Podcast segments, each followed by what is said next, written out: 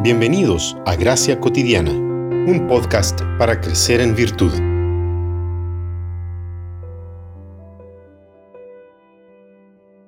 Si las riquezas aumentan, no pongan el corazón en ellas.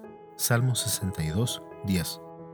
Nuestro mundo está extremadamente polarizado y lamentablemente los cristianos llamados a pensar fuera de los padrones de este mundo, estamos tan polarizados como el mundo al que deberíamos anunciar el reino de los cielos.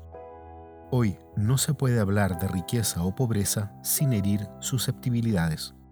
Se ha instalado la idea de que la Biblia es ambigua en lo que a asuntos económicos se refiere.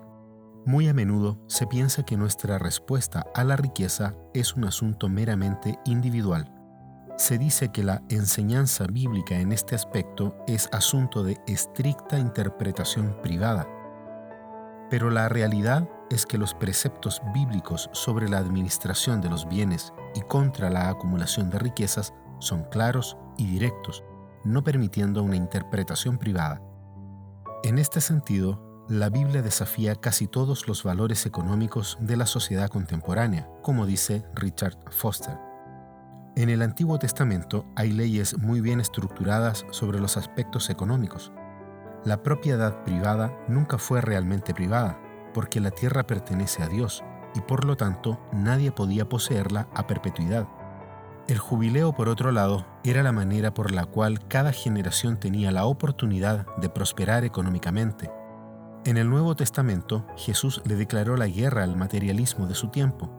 Ejemplo de ello es el uso constante del término arameo mamón, que se traduce como riquezas. Con los ejemplos que usó, Jesús condenó la acumulación de riquezas como un desprecio a la providencia de Dios. ¿Por qué creemos que la gente aceptará la invitación a adorar al Dios que adoramos el domingo si el resto de la semana adoramos a los mismos dioses que ellos? Porque de una u otra manera todos buscamos acumular tesoros en la tierra, y muchas veces lo hacemos a expensas de acumular tesoros en el cielo. Juan Calvino fue un férreo defensor de la frugalidad al mismo tiempo que de la generación de riqueza para bendecir a los demás.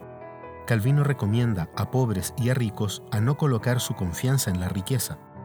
En el libro traducido como El libro de oro de la verdadera vida cristiana, el reformador de Ginebra dice, el pobre debería aprender a ser paciente bajo las privaciones para que no sea atormentado con una excesiva pasión por las riquezas. En otra parte agrega, debemos aprender a superar la pobreza quieta y pacientemente y a disfrutar de la abundancia con moderación.